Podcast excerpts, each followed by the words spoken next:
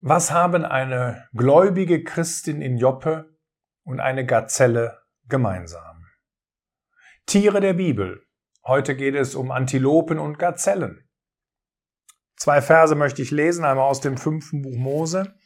Da heißt es in 5. Mose 14, Vers 4, dies sind die Tiere, die ihr essen dürft, Rind, Schaf und Ziege, Hirsch und Gazelle und Dammhirsch und Steinbock und Antilope und Bergziege und Wildschaf aus dem Hohelied 2, Kapitel 7.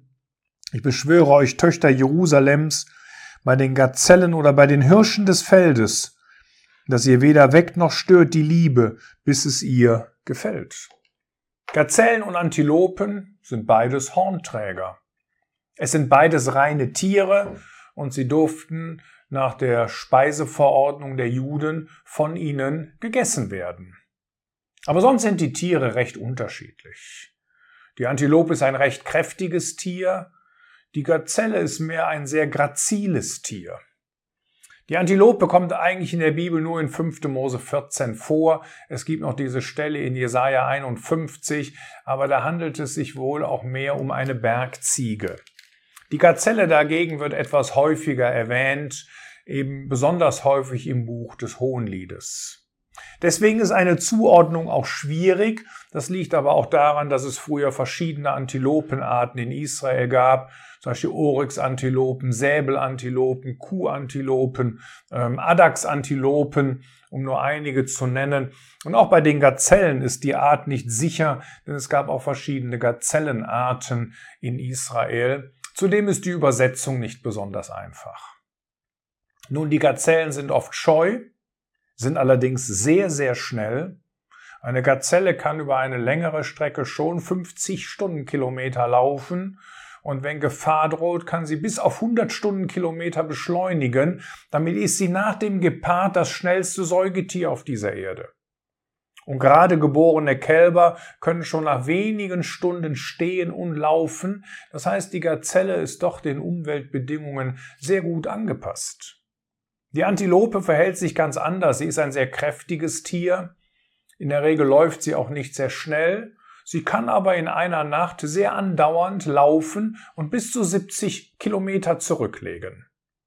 Dabei kommt sie monatelang ohne Wasser aus.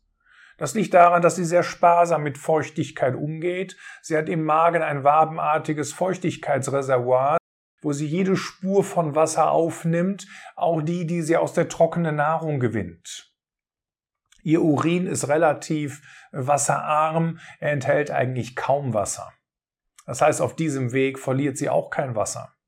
Vielleicht kann die Oryx-Antilope sogar Wasser riechen. Man ist jedenfalls erstaunt, mit welch einer Präzision äh, sie Wasserstellen findet, auch neue Wasserstellen. Das Fell ist in der Regel weiß oder hell. Das liegt daran, damit das Sonnenlicht besser reflektiert werden kann und sich der Körper nicht so weit aufheizt. Die Klauen sind relativ breit, dadurch sackt sie in den weichen Sand nicht so tief ein. Die Antilope, besonders die Oryx-Antilope, hat die Fähigkeit, ihre Körpertemperatur auf 45 Grad zu erhöhen.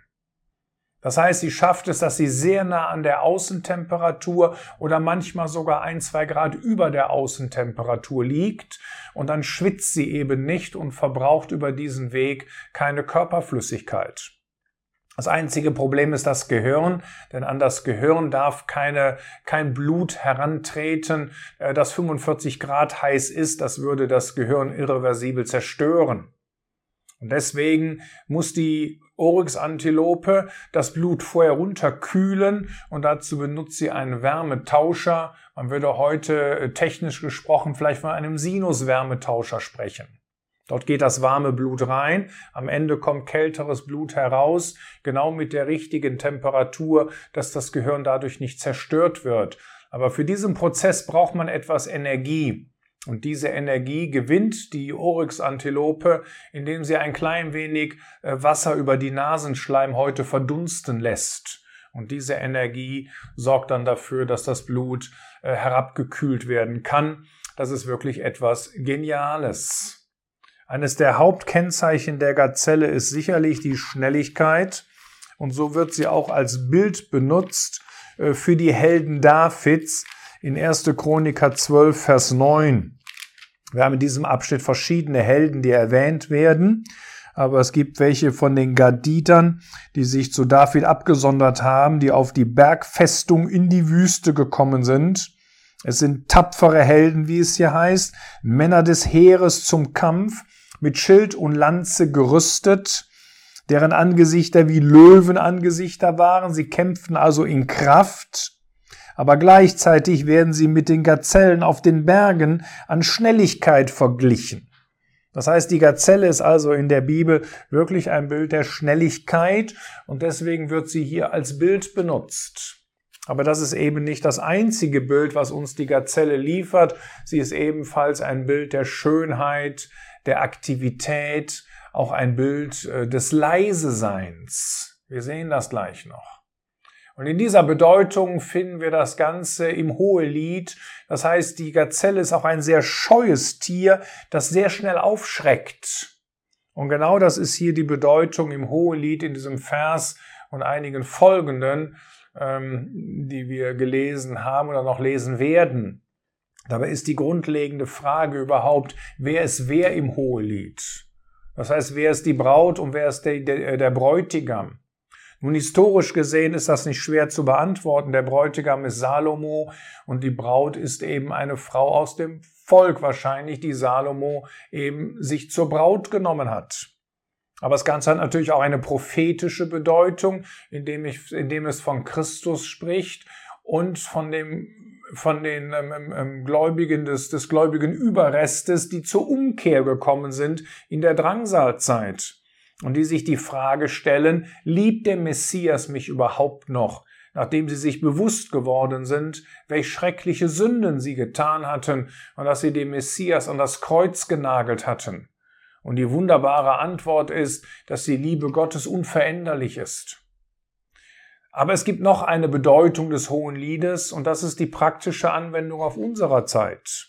Und auch da muss man sich die Frage stellen, wer ist wer? Und da zeigt der Kontext, dass die Braut auf keinen Fall ein Bild der Versammlung sein kann. Denn sie hat noch eine Schwester. Wer wäre dann die Schwester? Die Braut ist im Endeffekt das Bild eines einzelnen Gläubigen. Und der Bräutigam ist ein Bild des Herrn Jesus. Und das, was hier beschrieben und betont wird, das ist die wunderbare Beziehung, ich sag mal die Liebesbeziehung zwischen dem Gläubigen und dem Herrn Jesus. Und ein Kennzeichen dieser Beziehung ist, dass sie sehr schnell aufgeschreckt, dass sie sehr schnell gestört werden kann und dass wir dann den Genuss an dem Herrn Jesus nicht mehr genießen können. Und das, was diese Beziehung aufschrecken kann, das sind einfach ganz allgemein gesagt die Schwierigkeiten des Lebens. Das können die äußeren Umstände sein. Persönliche Dinge wie Krankheit, Schwierigkeiten am Arbeitsplatz, Probleme in der Schule. Das können aber auch Dinge sein äh, im Volk Gottes, Schwierigkeiten im Volk Gottes. Es kann alles Mögliche sein, was im Endeffekt diese Liebe aufschreckt und uns den Genuss an dieser Liebe etwas nimmt. Auf der anderen Seite ist die Liebe von der Seite des Herrn Jesus unveränderlich. Sie ist frisch wie eh und je. Und der Herr Jesus eilt immer, um uns zu sich zu ziehen. Und deswegen wird der Bräutigam in Vers 9 von Kapitel 2 selbst mit dieser Gazelle verglichen, wenn es heißt, mein Geliebter gleicht einer Gazelle. Das heißt also, die, die Liebe des Herrn Jesus ist unveränderlich. Nicht umsonst heißt es im Hebräerbrief, Jesus Christus ist derselbe gestern, heute und in Ewigkeit. Und in diese wunderbare Beziehung sind wir gebracht worden zu dieser Person und wir dürfen ihn und all die Segnung, all das, was er uns geschenkt hat, wir dürfen das so wunderbar genießen. Aber die Gazelle wird noch einmal in Kapitel 2 erwähnt und dann ist die Rede davon, bis der Tag sich kühlt in Vers 17 und die Schatten fliehen. Wende dich, sei mein Geliebter, gleich einer Gazelle oder einem Junge der Hirsche auf den zerklüfteten Bergen.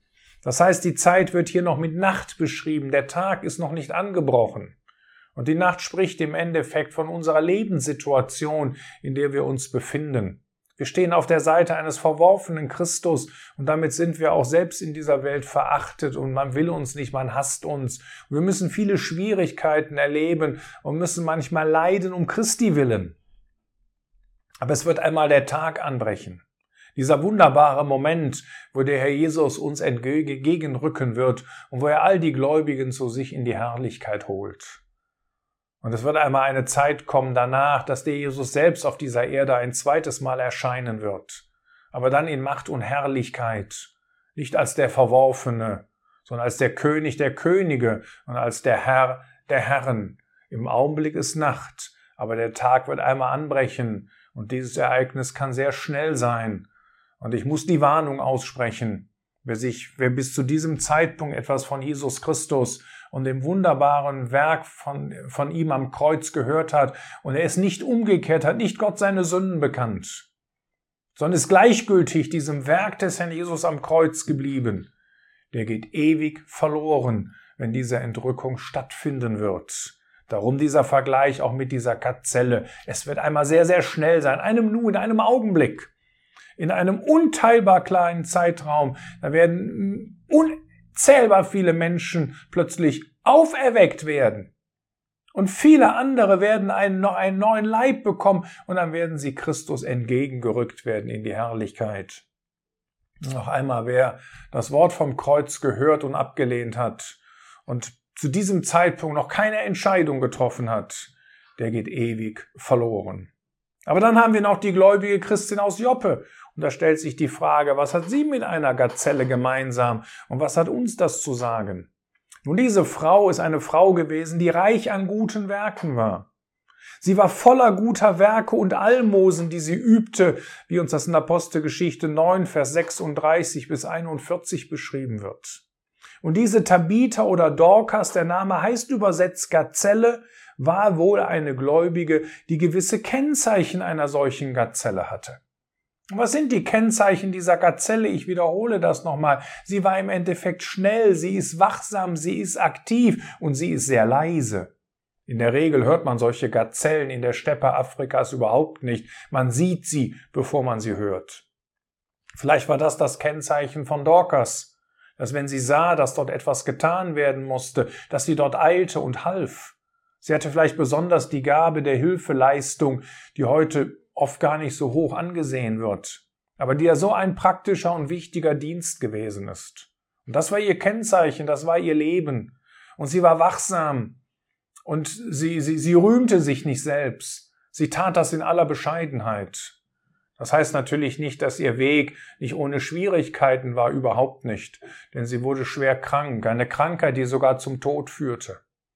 Und dann kamen all die, die Menschen an und, und, und, und sie bauten sozusagen ein Denkmal dieser Christin aus, aus Stoff und aus Tuch auf, dass jeder sehen konnte, was das für eine fleißige äh, Christin für Gott gewesen ist. Es waren gute Werke, es waren nicht nur gute Werke, weil es gut war für die Menschen, die die Hilfeleistung empfingen, sondern es waren gute Werke, die in sich gut waren und sie waren gut für Gott und von den Gläubigen, die dort waren, und es gab dort nicht gerade wenig in Joppe, die konnten ihr alle nicht helfen. Aber Gott führte das so, dass sie gerade dann starb, als Petrus dort zugegen war. Und Petrus als ein Apostel besaß wohl eine besondere Gabe, die darin bestand, dass er durch Gottes Gnade und Hilfe und Kraft eben auch Tote wieder zum Leben erwecken konnte. Und daran sieht man schon, dass es diese Gabe der Wunderheilungen, dass es sie heute nicht mehr gibt. Ja, keiner von den Gläubigen konnte das damals nutzen oder tun. Aber Petrus als ein Apostel, er konnte das. Wir haben heute keine Apostel mehr. Und er schickte sie alle raus und er ruft dann einfach äh, diese junge Schwester. Und dann macht Gott dieses große Wunder, dass sie wieder eben ähm, zum Leben erwachte. Das ist dann die gnädige Hand Gottes. Aber die wichtige Lektion für uns ist, dass wir doch ein solches Christenleben führen wie eine solche Gazelle. Dass wir schnell sind, wenn Gott uns einen Auftrag gibt. Dass wir wachsam sind, was unser praktisches Leben anbetrifft. Dass wir aktive Christen sind und dass wir nicht schläfrig sind. Und dass wir leise unsere Arbeit tun.